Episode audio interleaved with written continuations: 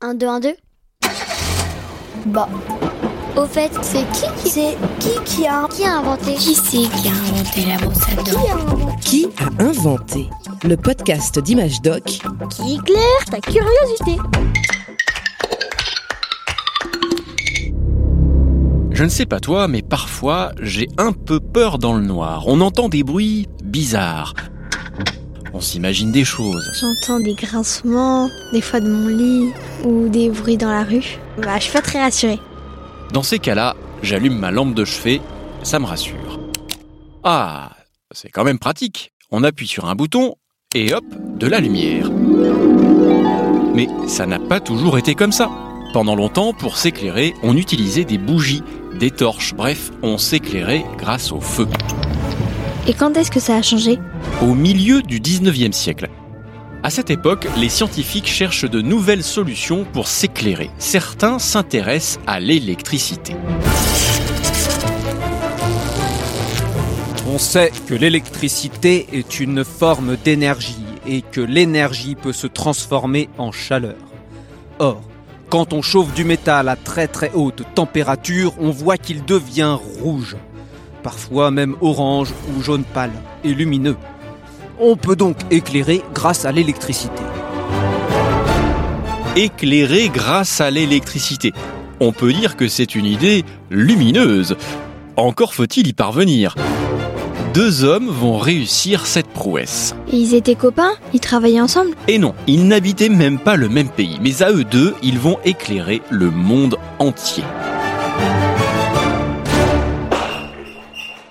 Essayons ça. Oh oui, du papier. Ça va marcher avec du papier, c'est sûr. Aux États-Unis, un Américain passionné d'invention travaille dans son atelier. Il s'appelle Thomas Edison.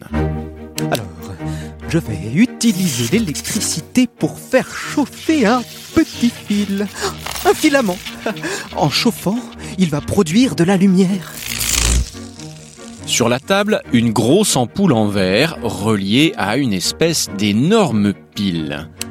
Voilà.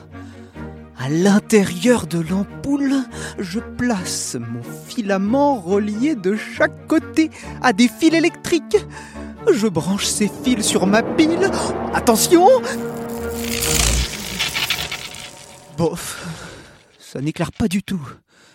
Le filament est sûrement trop épais. Et oui, les scientifiques ont constaté une chose. Plus le fil est fin, plus il chauffe au contact de l'électricité, plus il est clair. Mais ce fil doit aussi être résistant, sinon il brûle, puis il casse, et ça ne fonctionne plus. Un filament très fin et très résistant à l'électricité. Il faut trouver la bonne matière. Alors Edison fait des expériences. Il adore ça depuis toujours. À 12 ans, il avait déjà son propre laboratoire d'expérience à la maison. Tester, recommencer, encore et encore jusqu'à trouver la bonne solution, c'est sa grande passion. Essayons avec un fil de coton. Ah, raté. Alors il teste des filaments de différentes matières. Du Bristol. Ah bah non. De l'écorce de peuplier. Toujours pas. Il utilise des cheveux ou des poils d'animaux, Du crin de cheval. Oh des fibres de papier ou de coton. Ah Oh Oh Oui Devant son Ah bah ampoule, Edison attend de voir si le filament résiste à l'électricité. peut-être que... De la lumière On dirait que... Ça tient Ça m'a... À chaque Oh, fois, le filament chauffe trop, il finit par brûler et se casse. Mais à force d'essayer, Edison trouve une solution. Du bambou Mais oui, du bambou